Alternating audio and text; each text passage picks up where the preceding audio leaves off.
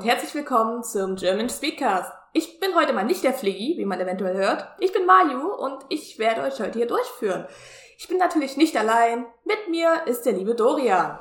Halli zu zusammen. Na, wie geht's dir so an diesem wunderschönen Tag? Es ist zu warm, ich habe zu wenig geschlafen, also perfekte Voraussetzung. Perfekt, fühle ich aber. Gut, unser heutiges Thema wird E-Sports. Und jetzt werden sich wahrscheinlich einige denken, wie kommt man jetzt von Speedruns zu E-Sports? I mean, im Grundgedanken ist es beides eine kompetitive Form zu zocken. Aber erst einmal die allgemeine Definition von E-Sports, für die, die es nicht wissen. Es ist der sportliche Wettkampf in Computerspielen. Meistens, wenn es das Spiel hergibt, wird es im Mehrspielermodus in einem Computerspiel ausgetragen. Dabei werden die Regeln sowohl durch die Software, also die internen Regelungen bestimmt, als auch externe Wettkampfbestimmungen. Genau, also das ist so grob, was E-Sports ist. Im Endeffekt einfach zwei Teams oder vielleicht auch teils nur zwei Spieler. Jetzt im Beispiel von StarCraft, da gibt es glaube ich keine Team-Battles, wenn mich das jetzt... Nicht, dass ich wüsste. Genau. aber was auch eben ganz klassische, die eher Teammannschaftsspiele sind, sind zum Beispiel League of Legends oder CSGO, wo immer Richtig. dann 5 gegen 5 ist. Genau, oder jetzt auch Valorant, seit es draußen ist, glaube ich, auch eins der Top-E-Sport-Titel. Ja. War ja auch von Anfang an ihr Ziel, als sie Valorant gemacht haben, aber das ist ja. Haben sie auch gut hinbekommen. Muss Definitiv. man fairerweise sagen. ja. Grundsätzlich ist es natürlich auch, es wird, es kann eigentlich jedes Spiel auch in E-Sport haben. Es ist halt meistens eher die Frage, inwieweit ist damit äh, auch irgendwie Geld zu verdienen, sonst macht es ja niemand, weil es schon Aufwand ist. Das stimmt auf jeden Fall. So, dann würde ich dir den Ball jetzt einmal direkt komplett zuschieben mit der ersten Frage. Was bedeutet E-Sports für dich? E-Sport ist für mich so eine Art, ja, ich nenne es mal Validierung von, meinen, von meinem Lebensstil. Ich bin leidenschaftlicher Gamer. Ich komm heim, mach mein PC an und fang irgendwas an zu zocken. Gut. Und so zu sehen, dass Zocken wird ja gerne als bisschen, ich nenne es mal eher abwertend bewertet. Also nicht von den Gamern selber, sondern von den Nicht-Gamern. Das ist, oh, der zockt nur den ganzen Tag. Das ist eher was Negatives.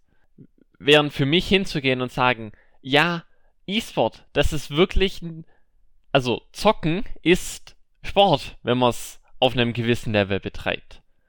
Und das, das gibt dem, ich nenne es mal mehr so eine, ja, das ist nicht nur ein dummer Zeitvertreib, sondern das ist was richtig Sinnvolles, Vollwertiges, wie auch immer. Wenn du verstehst, was ich meine. Ja, nee, verstehe ich vollkommen. Also, das ist so eine Sache, das sehe ich genauso. Ich zock halt auch seit ja, mittlerweile. also schon ein gutes Stück. Und E-Sports war für mich auch immer so ein bisschen, ja, da oben sind so meine Idole. Ich habe damals zum Beispiel in der Anfangszeit von ähm, League of Legends E-Sport, das war Season 3, glaube ich, das war noch bevor ich selber gezockt habe, habe ich damals noch die European LCS geschaut, die ja jetzt zur LEC umbenannt wurde, und habe da Fnatic gesehen. Und ich war ein Fnatic-Fan, bevor ich dieses Spiel gespielt habe. Und Yellowstar war immer so der, okay, ich gehe Support spielen. Ich habe wegen einem Spieler von einem Spiel, was ich nie vorher gespielt habe, ein Spiel angefangen und meine Position ausgewählt und bin auch bis vor kurzem nicht von dort weggegangen. Ja. E-Sports ist halt auch die Gefühle, wenn du dann wirklich da bist, das mit jemandem teilen kannst. Ich habe ja jetzt äh, meinen Freund zum Beispiel damit reingezogen und wir gucken doch öfter zusammen an. Wenn du dann diese Gefühle zusammen hast, wenn dein Team gewinnt oder wenn deine Teams gegeneinander spielen und ihr euch dann gegenseitig auch so ein bisschen mitbasht, das gehört da für mich auch unbedingt mit dazu. Und es gibt für mich kein geileres Gefühl, als einfach so ein Hobby, sage ich mal, mit vielen Leuten in so einer Atmosphäre zu teilen. Ja, definitiv. Ich war jetzt selber bisher noch nie bei einem Live-Event dabei, steht aber auf jeden Fall auf meiner, auf meiner Liste, was ich mal machen möchte. Same. Aber was ich zum Beispiel eben auch mache, ist immer mit Freunden mache ich mir quasi eine Watch Party, zum Beispiel vom Worlds Finale. Mhm. Setzen wir uns zusammen, haben Beamer, Chips, Essen, sonst was und haben einfach eine gute Zeit zusammen. Ja, also das kenne ich. Das ist halt echt schön, sowas zu machen. Ja. Also ich war bis jetzt bei einem Live-Event in Anführungsstrichen und das war damals das Public Viewing von Fnatic gegen IG in München. Ah. War natürlich sehr traurig für die, die es kennen. ah, ja. Capst du Inter? Mehr sag ich nicht. Aber ich gehe jetzt nicht auf äh, spezielle Nee. so Spezifikationen ein, weil viele hier schauen das wahrscheinlich gar nicht. so mal als Frage, was für E-Sport verfolgst du? Vor, ähm, als gerade Overwatch League frisch rauskam, habe ich Overwatch sehr viel geschaut. Da habe ich jetzt meinen Rücken zugekehrt, aus obvious Gründen. Ja, und sonst ist es bei mir wirklich League, gerade die LEC, also die Europäische Ja. Liga. Da bin ich, ich schaue auch jedes Game. Da freue ich mich auch heute wieder drauf. Ja, also bei mir ist es wirklich vor allem äh, LOL, was ich schaue. Manchmal, wenn man es gerade so sieht, schaust du dann halt auch mal, oh, das, die spielen gerade Rocket League, guckst du da mal mit rein. Aber wirklich aktiv würde ich nur LOL sagen. Ich schaue auch am meisten LOL, einfach weil ich mit dem Spiel am meisten anfangen kann, weil ich es auch selber spiele. Aber manchmal gehe ich auch einfach hin, wenn ich. Es ist Mittwochmorgen, es läuft nichts anderes. Gehe ich einfach hin, schau, okay, ist hier gerade irgendein E-Sport live. Ob das dann CSGO, PUBG oder sonst was ist. Schaue ich einfach rein, läuft dann im Hintergrund oder so. Genau. Und es ist immer eigentlich doch sehr cool zu sehen. Ja, es ist auch interessant, so die Unterschiede und auch was gleich ist in den Casting-Stilen der verschiedenen Spiele. Also ich kenne keinen E-Sports, wo die Caster einen nicht hypen, egal ob du das Spiel kennst oder nicht. Das stimmt. Das ist, ich sitze davor, guck Rocket League, spiel das Spiel selber nicht, aber bin gehypt, mir dieses Spiel anzuschauen. Das ist eine Kunst. Definitiv. Also die, die ganzen Broadcasts, die so hinter einer E-Sport-Übertragung stehen, sind schon ziemlich beeindruckend. Auf jeden Fall. Also da ist auch ein gutes Beispiel. Es hängt mir halt im Kopf, weil es gestern war. Gestern Abend NEC geschaut und ein Game. Es gab eine Pause wegen einem Ingame-Bug und League hat das sowas entwickelt, das nennt sich Chrono Break. Damit spulen die einfach das Spiel auf den Stand von hier Zeit einfügen zurück. Haben dann diesen Chrono Break gemacht das, und das Spiel ist komplett zusammengebrochen und musste neu gestartet werden. Und da wurde dann auch gesagt, hier bei ein bisschen Liebe an die ganzen Behind the Scenes, das sind gerade, wir haben nur drei Techniker, der Rest ist dieses Wochenende nicht da. Da denkst du auch so, warte, die machen das zu dritt? Da sitzt du dann auch nur so da. Ja. Du wunderst dich, wie die das zu dritt so am Laufen halten. Und es ist echt cool. Also Behind the Scenes ist da wirklich sehr viel los. Da fällt mir gerade auch noch ein schönes, äh, ein schöner Punkt, an den wir ansprechen können. Ja. Nämlich hat Riot Games, also die Entwickler von League of Legends, für ihr das Worlds Finale 2018, ich glaube es war 18, haben sie den Sports Emmy gewonnen. Für die gesamte Produktion, die da dahinter stand. Okay, das, das wusste ich tatsächlich nicht, aber das ist krass. Aber wenn man sich die Shows so anschaut, ist es auch echt verdient. Also das ist eine Sache, egal ob ihr League schaut oder nicht, einfach mal World, äh, League Worlds Finals Opening Ceremonies anschauen. Das ist eine Production Value. Ja. Also da können, es soll jetzt nicht böse sein, aber da können GDQ und ESA und Speedrun-Events eigentlich schon ziemlich einstecken. Und ich glaube auch 90% der anderen E-Sport-Sachen. Ja, also die, die Finals von anderen Sachen sind schon auch riesig. Aber was Riot da macht, ist schon beeindruckend. Ja, ich will hier jetzt niemanden runterreden. Klar, die Finals von anderen Sachen sind genauso, sind auch beeindruckend, aber meiner Meinung nach stellt League halt wirklich so ziemlich alles in den Schatten, was die Production Value von den Opening Ceremonies angeht. Ja. Am meisten Geld im E-Sport ist ja bei Dota 2. Ist es immer Weiß- noch Dota? Es ist immer noch Dota. Also, soweit ich weiß. Ich dachte, League hätte es mittlerweile mal Nein, nein, überholt. nein, nein, nein. Die, die Preisgelder in Dota sind immer absolut. Die sind komplett insane. Okay, da frage ich Also- jetzt lieber nicht, weil ich finde die League schon insane. ja, du nimmst den League und dann machst du nochmal einen Faktor 10 drauf. Oh, Also, wenn es bei League, das ist jetzt keine richtige Zahl, die ist jetzt einfach nur mal aus dem Kopf gesagt, eine Million Preisgeld gibt, bei Dota 2 hast du 10 Millionen Preisgeld. okay, nee, das ist krass.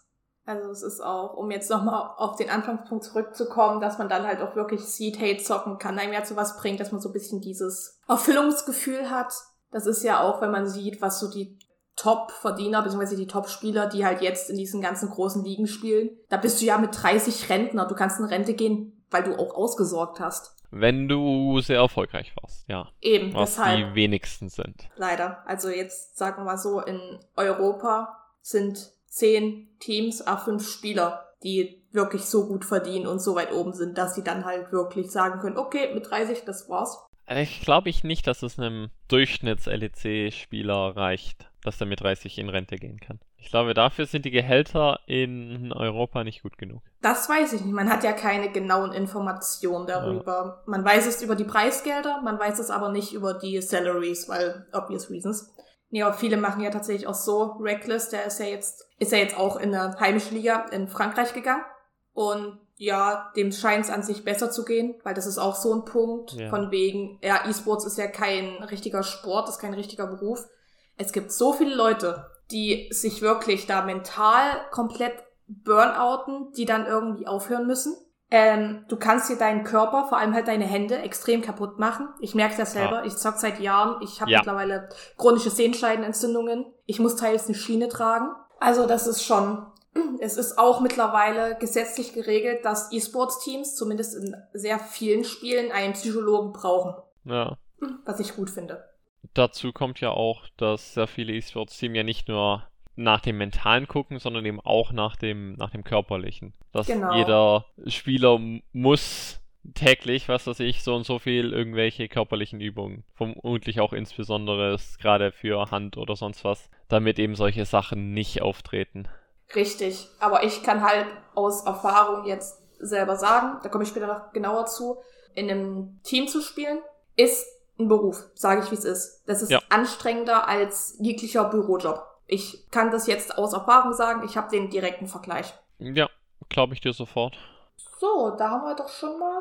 Oder hast du noch was, was E-Sports sonst noch für dich bedeutet? Lass mich kurz überlegen. Ich glaube eigentlich nicht. Genau, dann können wir ja direkt weitergehen. Wurde schon leicht angeschnitten jetzt, aber welche Begegnungen hattest du sonst noch mit dem E-Sports, abgesehen jetzt von deinen Watchpartys? Ich hatte so direkt mit E-Sports, abgesehen davon, dass ich natürlich viel schaue, nur eine, ich nenne es mal, persönliche Begegnung. Das war 2018.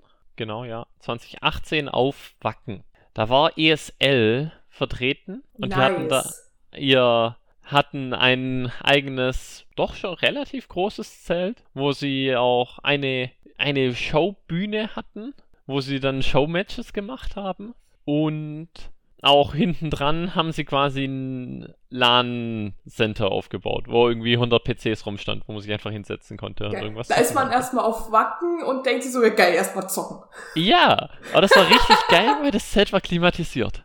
Okay. Wahrscheinlich waren da dann noch einige Nicht-Zocker kurz drin, um sich mal wieder ein bisschen runterzukühlen. Also ich bin relativ sicher, dass es da Leute gab, die nur deswegen quasi den Showmatches auf der Bühne zugeschaut haben. Sehr nice. Also haben sie auf jeden Fall ein bisschen Publicity durchs Zelt. Ja. Aber das ist, äh, jetzt kommt's, wo ich eigentlich drauf hinaus möchte. Sie haben dafür ein Showmatch, haben sie einfach Leute gesucht. Und sagen, hey, habt ihr nicht Bock auf der Bühne einmal 5 gegen 5 äh, League zu spielen? Und habe ich gedacht, ja, warum eigentlich nicht? Ich habe gerade keine Band, die ich hören möchte, also machen wir doch mal. Und dann wurden da in Prompto zwei Teams geformt. Und wir haben eine Runde League gespielt. Und wir haben gewonnen. Juhu. Yay! Und als Preis habe ich da sogar ein bisschen was bekommen. Razer hat irgendwie ein bisschen Sachen verschenkt. Also jetzt nicht die coolen Sachen, Oh. aber Sad. zum Beispiel eine Sache, die ich inzwischen tagtäglich benutze, ist eine Trinkflasche. Ich habe da eine Razer Trinkflasche gewonnen, die ich tagtäglich benutze. Das ist doch was. Und vor allem auf Wacken hätte man die wahrscheinlich auch gut benutzen können, einfach zum Auffüllen. Ja, jein. Auf Wacken darfst du die Flasche nicht mit reinnehmen. Oh, okay. Das, das ist dann ein bisschen unlucky. nee, aber auf Wacken ist es tatsächlich unproblematisch, weil du einen haltbaren Trinkbeutel bekommst, den du mit reinnehmen darfst. Okay, gut. Aber übrigens in dem Sinne, stay hydrated. Auf jeden Fall, vor allem jetzt, wo es wieder so warm ist. Und wenn ihr Tiere habt, die müssen auch hydrated bleiben. Ich merke es nur momentan, um ganz kurz abzuschreiben, bei meiner kleinen Prinzessin. Die säuft Pools leer, kannst du sagen. Ja, es ist halt auch viel zu warm. Wir sollten ja. auch Pools leer saufen. Auf jeden Fall. Also mindestens zweieinhalb Liter bei so einer Wärme ist schon wichtig. Gut, dann sind wir jetzt kurz abgeschweift. Meine Begegnungen mit E-Sports fächern sich tatsächlich ein gutes Stück. Meine erste Begegnung war tatsächlich, lass mich jetzt nicht lügen, im Jahre 2017 auf der Gamescom. Da hatten die Mysterious Monkeys einen, ähm, hatten halt auch so einen Stand auf der Gamescom und haben halt so, du kannst halt One-Ones gegen die Spieler da machen. Und ich dachte mir so, okay, boah, geil, da habe ich Bock drauf. und ich war ein Support-Main und es, ja, und ich dachte mir, ach komm, Thrash kannst du nicht spielen, meinen damaligen One-Trick spielst du einfach Lulu. Die wird momentan eh mit um Top-Lane gespielt. Es war diese Meta. ja, und da haben wir dann einen Support zu 1v1 gemacht. Ich hab's leider verloren. Aber es war lustig. Und es war close. Da war ich voll stolz oh. auf mich. genau. So. Und genau zur selben Gamescom hatte ich dann auch was ähnliches. Da hatten die gerade Splatoon 2 auf der Bühne von Nintendo und haben halt Spieler gesucht und ja, ich habe halt diesen Ball gefangen. Die haben halt so Spieler gesucht, die diese Ball ins Publikum geworfen haben. Und bin dann damit auf die Bühne. Hab vorher nie irgendwie was mit Splatoon zu tun gehabt. nie ein Spiel gespielt. Ey, aber wir haben gewonnen. Und ich habe sogar Kills gemacht. Ja, nice. Und ich bin nicht am meisten gestorben. Splatoon ist auch so ein Spiel, wo man ich als erstes nicht erwarten würde, dass es eine kompetitive Szene hat. Aber wenn man beim zweiten Mal drüber nachdenkt, ist es natürlich hatte ich sogar auch kurzzeitig ja. ähm, ein Friendly-Team. Das war nur ganz, ganz, ganz kurzzeitig. Das war das Team TMA, die Tender Missile Abusers. Das war nur eine ganz kurze Zeit. Das war mit meinem damaligen Freund und unserer, ein paar Leuten von unserem Discord, wo wir dieses Team gemacht haben. Das war aber auch eher nur aus Spaß. Wir sind auch nie auf Turniere damit gegangen oder ähnliches. War auch so ziemlich mein erstes kompetitives Team, kann man sagen. Dann hab ich, bin ich direkt danach in mein erstes League-Team gejoint. Das war damals Team LSE. Ich weiß gar nicht mehr, wofür das stand. Ich weiß nur noch, dass wir Team LSE waren. Und ja, das ging dann irgendwann auseinander, weil wir waren damals halt alles so, die einen gerade in der Ausbildung, die anderen waren halt gerade mit ihrem Abi beschäftigt, hat es halt zeitlich nicht mehr gepasst. Hat sich das Team damals dann aufgelöst gehabt.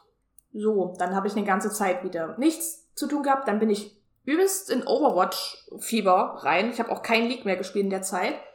Und habe dann in einem Overwatch-Team als äh, DPS gespielt. Mal nicht als Supporter. Was für mich wirklich sehr selten war zu dem Zeitpunkt. Genau, habe ich da als Hitscan-DD gespielt. Hier leider auch nicht zu lange, weil wieder dasselbe Problem. Ich war in einem Team mit meinem Ex. Wir haben uns dann getrennt. Es ist dasselbe wie damals mit Splatoon gewesen. Ja, das Problem war halt, die ganze Freundesgruppe damals war halt dann direkt mad auf mich, da die ja vorher schon mit meinem Ex sehr gut befreundet waren. Und ich bin halt dann einfach dazugekommen. Ja, bin ich dann halt ja. da raus, hab mir noch mal ein anderes Team gesucht, hab dann aber auch irgendwann die Lust an Overwatch ein bisschen verloren, bin ich ehrlich. So, bin dann wieder zurück zu LOL gegangen, hab dann wirklich eine relativ lange Pause gehabt und habe dann letztes Jahr im, lass mich nicht lügen, letztes Jahr im Juni, Juli, also jetzt vor einem Jahr müsste es ungefähr sein, bin ich dann in eine Community reingejoint, die halt moment, die halt zu dem Zeitpunkt Leute in meinem, in meinem Naelo gesucht haben. Es ist ein Gold-Silber-Team gewesen. Also jetzt nicht allzu hoch.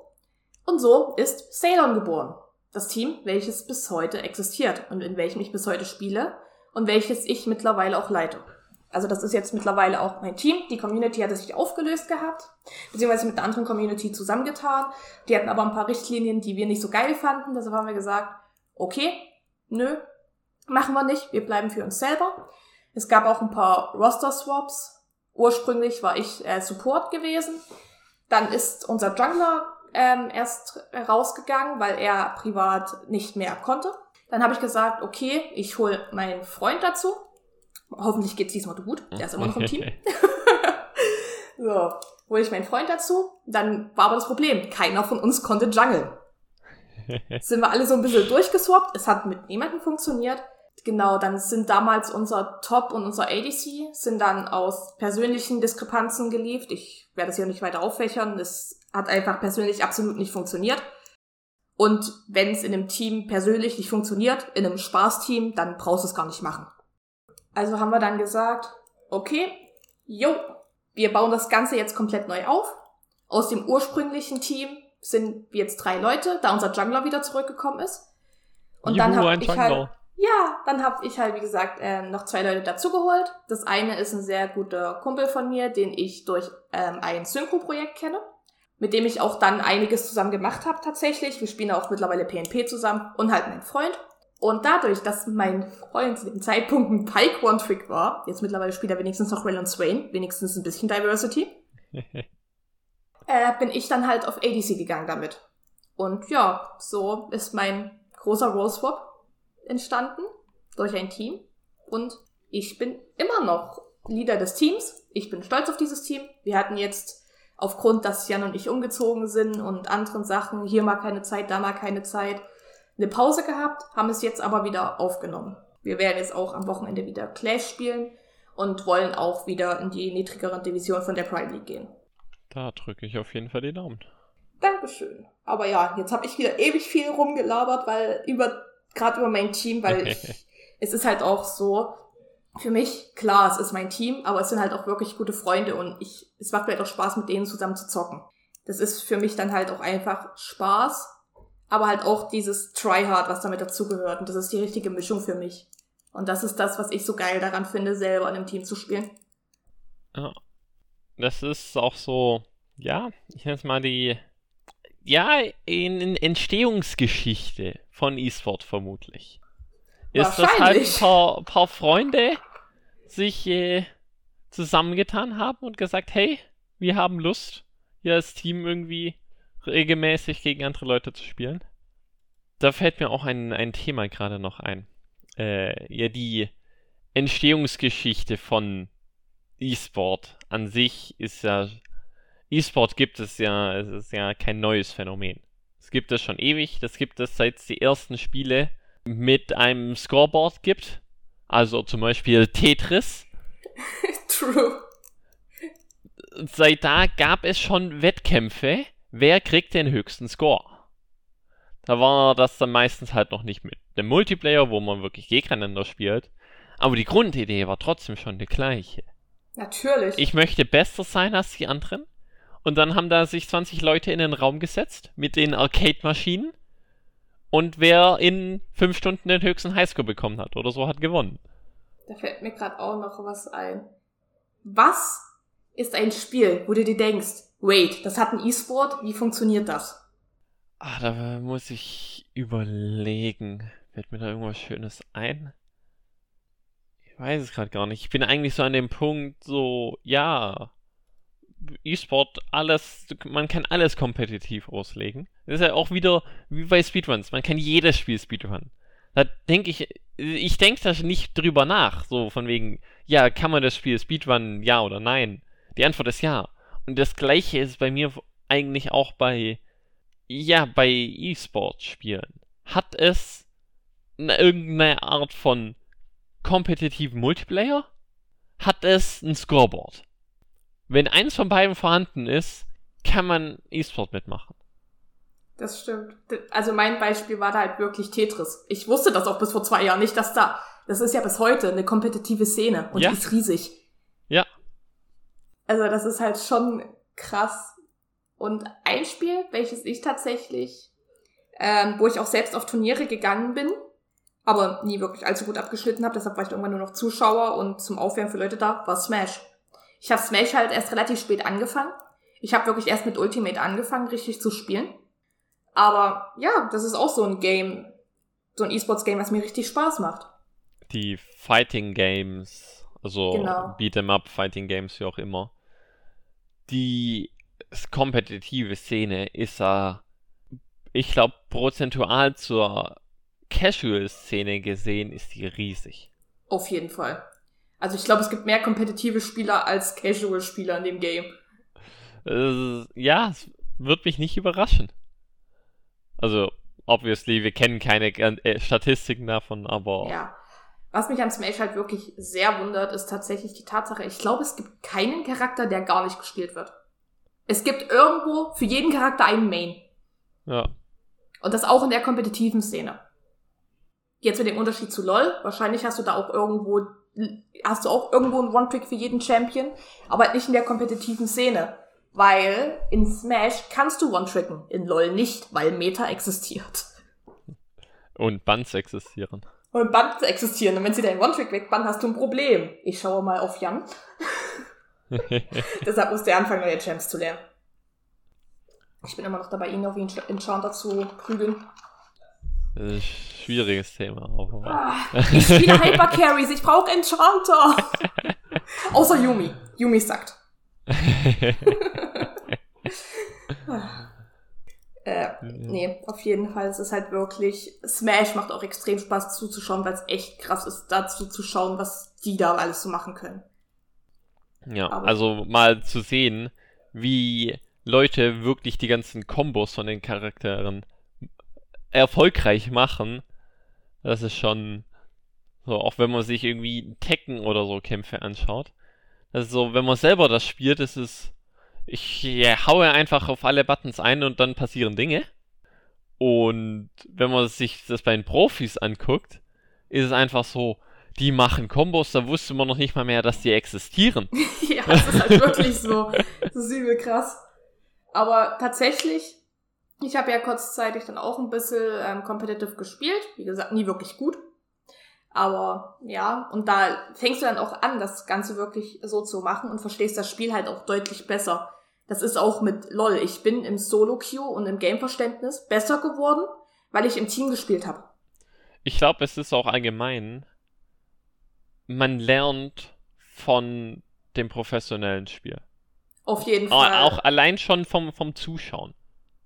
Das auf jeden Fall. Also das ist auch so eine Sache, wenn irgendwer irgendein Spiel, was ich mal gespielt habe, lernen will oder neu anfängt und mich nach Tipps fragt, sage ich immer, yo, guck dir Streamer XY an, guck dir diese Teams an, guck dir E-Sports an, guck, was die machen. Gerade wenn du E-Sports schaust, die Caster erklären ja auch sehr oft, was passiert. Und wie sie es machen, Streamer, wenn du da in den Chat gehst und irgendwie so technische Fragen stellst, insofern die nicht gerade eine Million Views haben, werden auch, also ich kenne keinen, der da dann da ist und sagt, öh, geht gut, sondern die dann wirklich erklären, was die da machen. Sehr viele Pro-Spieler machen Guides. Also das ist wirklich dann, ich muss auch sagen, so sehr viele Pro-Spieler, egal aus welchem Team, sind extrem nette Menschen. Ja. Also es gibt wirklich sehr, sehr wenige, das sind wirklich die geringsten Ausnahmen, die dann wirklich als toxic bekannt sind und die dann unsympathisch sind. Ich glaube, hieß ja Forgiven, der ADC, der mal bei H2K war, der dafür so richtig bekannt war. Und das ist, glaube ich, der einzige, der mir gerade einfällt, der wirklich Ja. als so richtig toxic bekannt war. Ja. Incarnation, wenn dir das was sagt. Nein, Ähm, spielt inzwischen als Jensen, was dir vielleicht was Ah. sagt. ja, Hatte damit in der Vergangenheit auch ein Problem. Deswegen war er, Echt? glaube auch mal für eine Zeit gebannt. warte. Das, das- das ist gerade so eine Sache, die kann ich nicht so ganz verstehen, weil wenn du den heute so siehst, Ja, yeah, der hat, er hat sich verändert. I mean, dann Respekt, dass er das gemacht hat und dass er nicht mehr dem toxischen Verhalten verfällt. Weil das fällt ja echt tatsächlich vielen schwer. Das habe ich auch selber bei mir gemerkt, als ich damals dann wirklich gespielt habe. Ich war sehr toxisch, aber das hat sich bei mir zum Glück auch wieder gelegt und jetzt bin ich eigentlich recht chill. Die einzige Person, auf die ich toxisch werde, ist ich selber, wenn ich wieder runterrenne. Also das ist wirklich, ich muss sagen, es ist dann schwierig, aus einmal aus diesem Habit rauszukommen, wenn du drin bist. Das stimmt. Weil es ist natürlich auch immer einfacher zu sagen, boah, die sind alle scheiße und ich bin in Ilo hell und was weiß ich nicht, anstatt wirklich mal auf dich zu gucken und zu sagen, Alter, ich spiele eigentlich gar nicht so gut. Ja, es ist, es hat jetzt nicht viel mit E-Sport zu tun, aber grundsätzlich ist es bei jedem Teamspiel, ist es, auch wenn man hochgradig verliert, weil die Teammates, ich sag das jetzt in Anführungszeichen, scheiße sind, es gibt immer was, das man selber lernen kann aus diesem Spiel. Richtig.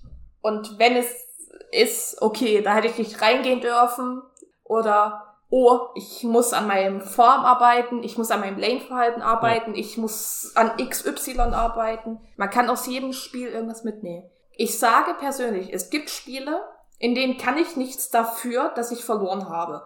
Ich habe da als ADC meine 50k Damage gemacht. Der nächste in meinem Team ist und dann mein Support mit, wenn es ein AP-Support ist, mit 20k und der Rest ist drunter. Ich bin nicht einmal gestorben, habe da mein Zeug gemacht, aber wir haben halt trotzdem haushoch verloren. Das sind also Games, wo ich sage, okay, hätten die ein bisschen besser gespielt, hätte man es gewinnen können. Ich schaue dann trotzdem, was hätte ich jetzt besser machen können. Manchmal hast du Games, wo du gefühlt wirklich alles, was in deiner Macht steht, getan hast. Aber die sind selten. In 90% der Fällen hast du genauso Fehler gemacht wie deine Mates. Das ist mir gerade auch wieder eine wunderbare Parallele von E-Sport, beziehungsweise dem kompetitiven Spielen und Speedruns aufgefallen. Beides ist so, man hat im Speedrun einfach Runs, die sterben einfach.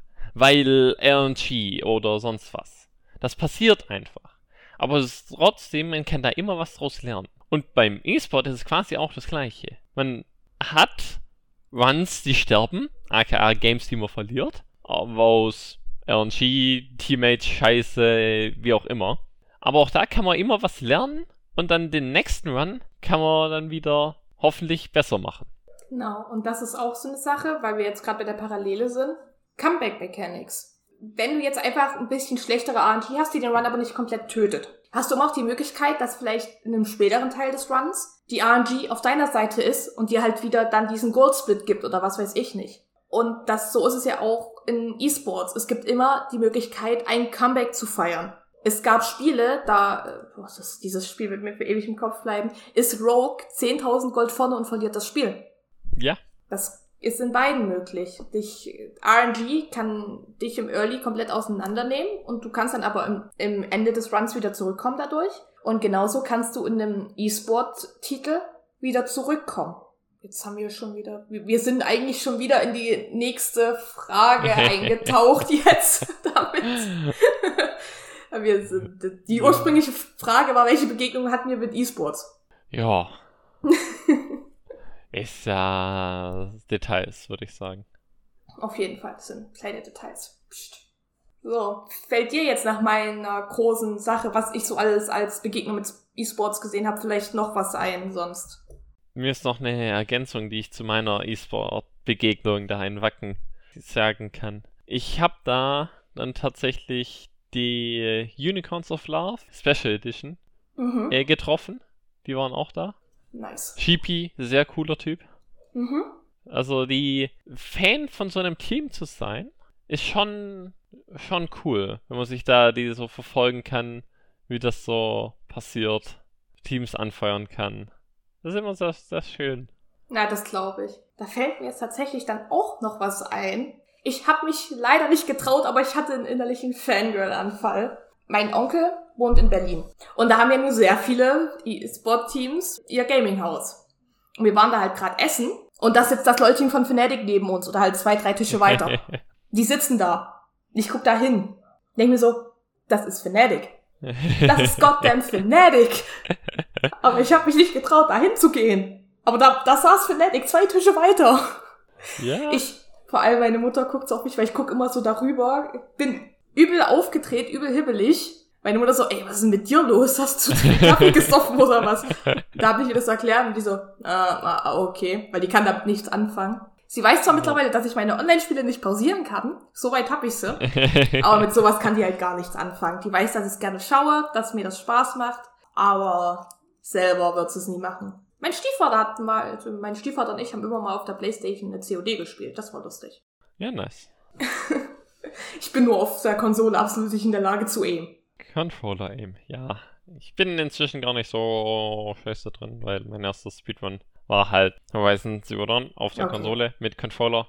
Ja, es ist äh, ein Unterschied, ob man da mit dem Bogen zielt oder ob man jetzt äh, COD oder sonst was spielt. Ja. Aber ja. Ich, mir ist gerade auch nochmal ein, ein, ein weiteres Thema eingefallen, wo du gesagt hast, dass deine Mutter damit nichts anfangen kann. Mhm. Mit E-Sport. Da ist deine Mutter ja nicht alleine. die gesamte Politik kann damit ja auch noch nicht so viel anfangen. Yep. E-Sport ist in Deutschland ja auch noch, hoffentlich, kein anerkannter Sport.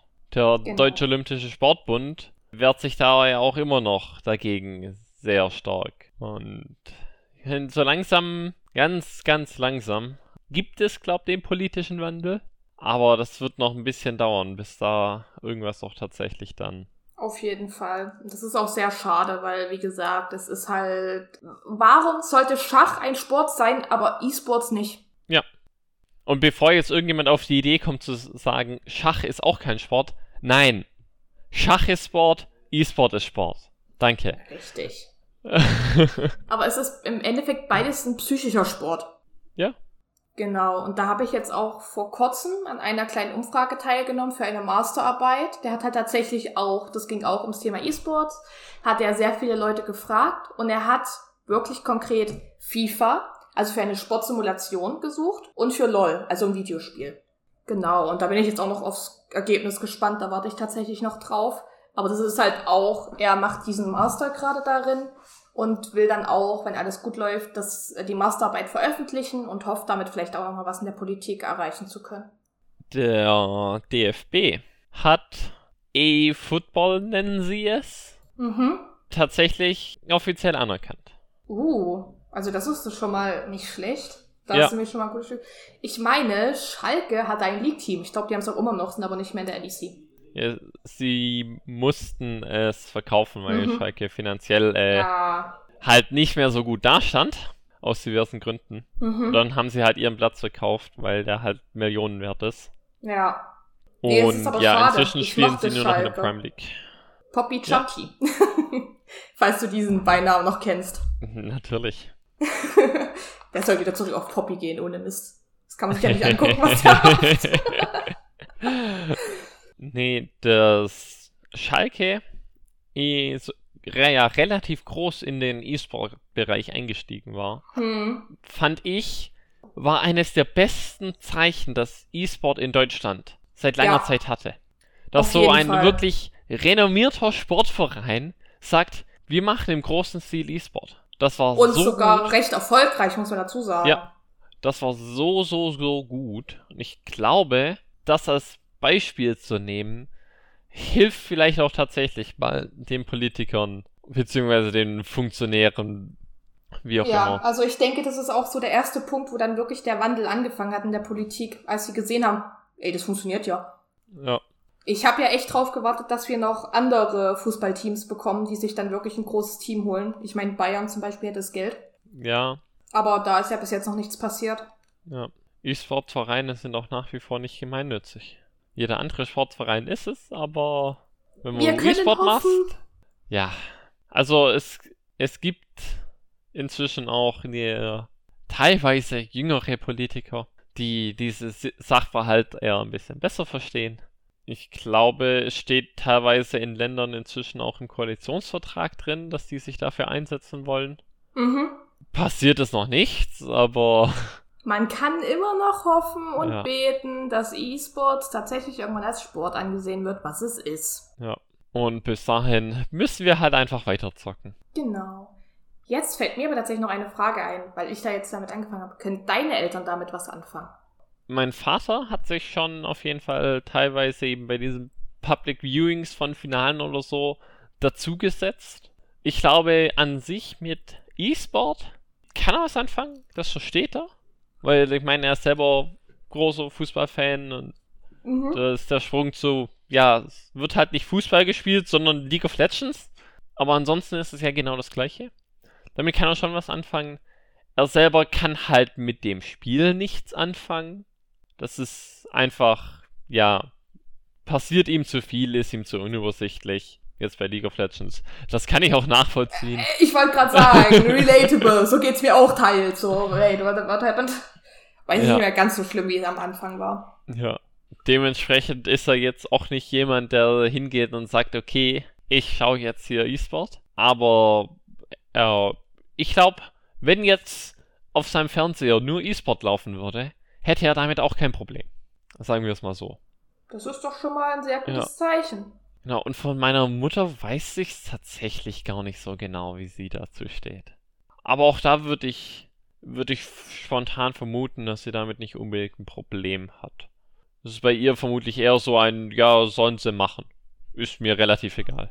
Also meine Mutter anfangs war die absolut gar kein Fan davon, dass ich gezockt habe, was halt auch daran lag, dass es wirklich sehr viel war bei mir. Das habe ich auch eingesehen. Da war sie absolut kein Fan von, aber irgendwann hat sie dann einfach nur noch gesagt, okay, ist halt so, die zockt, passiert. Weil dann habe ich auch irgendwann angefangen, trotzdem meine Verantwortungen und so zu übernehmen. Ja. Und habe das halt irgendwie in Balance bekommen. Und sie meint es auch nur gut, dass sie halt in ihrem direkteren Umfeld tatsächlich jemanden hatte, der spielsüchtig war, Casino-spielsüchtig, und halt gesehen hat, was das mit einem macht. Und sie meint es in dem Sinne auch einfach nur gut. Die wollte halt nicht, dass ich dann auch so ende, in Anführungsstrichen. Ja.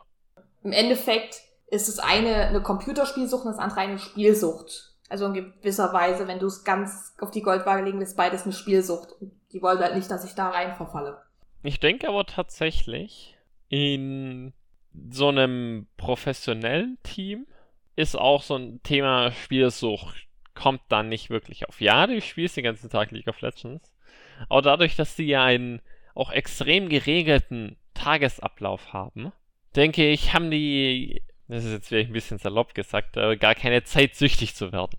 Richtig, weil es ist auch deren Beruf. Also Ja. es gibt sehr viele E-Sportler auch, die dann irgendwann gesagt haben, so außerhalb spiele ich kaum. Ja. Dann gibt's halt welche, die streamen dann zwischenzeitlich. Gutes Beispiel ist äh, Jankos, der streamt ja sehr viel. Es gab dann auch Wonder, der dann einfach WoW gespielt hat, weil er einfach keinen Bock auf League hatte. Was ich auch irgendwo verstehe, wenn du acht Stunden am Tag dann nur scrimmst und spielst und so weiter, hast du auch keinen Bock mehr auf das Game irgendwann. Irgendwann ist zu viel. Ja. Brauchst du Abwechslung. Also, ja, ich denke wirklich, dass da mit der Spielsucht das eher weniger ein Problem ist, da es ja wirklich einfach der Job ist und durch, wie du meinst, durch die geregelten Spielabläufe und so weiter. Äh, geregelte Spielabläufe, genau. Geregelte Tagesabläufe. Tagesabläufe. Fast dasselbe. Also die Abläufe im Spiel sind auch geregelt. Ja. ah, ich, die, die Werbe. Es ist die Wärme. Schieben wir es darauf. ja, genau. Gut, dann haben wir jetzt noch eine große letzte Frage. Ist Speedrunning ebenfalls E-Sports? Da kommen wir wieder zurück auf unsere Frage vom Anfang, wie man von Speedruns auf E-Sports kommt. Aber ist Speedrunning jetzt tatsächlich ebenfalls E-Sports? Ich glaube persönlich würde mich schwer tun, irgendwie Speedrunning und E-Sport also im Begriff zu mischen. Aber es ist auf jeden Fall kompetitiv. Eigentlich ist es im, im Herz das Gleiche. Nur, ja, ich denke, ich verbinde E-Sport halt mehr mit äh, Spielen, wo man wirklich direkt gegen jemanden spielt. Mhm. Auch wenn das historisch gesehen nicht korrekt ist. Weil mit dem Tetris-Beispiel, wo man ja auch einfach nur ein Leaderboard hatte, da ist es auf jeden Fall, e Speedrunning ist genauso viel E-Sport wie Tetris E-Sport ist. Und ich glaube, wir müssen nicht darüber diskutieren, dass es bei Tetris E-Sport gab. Jetzt ist aber meine Frage, weil du meintest ja, das ist für dich eher E-Sport, wenn es wirklich im direkten ähm, 1 gegen 1 ist, sage ich mal. Was sind dann Speedrun Races? Sind Speedrun Races ein E-Sport? Ja, ja, ja. Also nach dem, was ich gerade gesagt habe, definitiv ja. Also in meinen Augen tatsächlich könnte man Speedrunning auch als eine, als eine abgewandelte Form vom E-Sport sehen. Vor allem Races, wie Dorian ja schon angemerkt hat, weil das ja, da ist man ja auch im direkten Gegeneinander.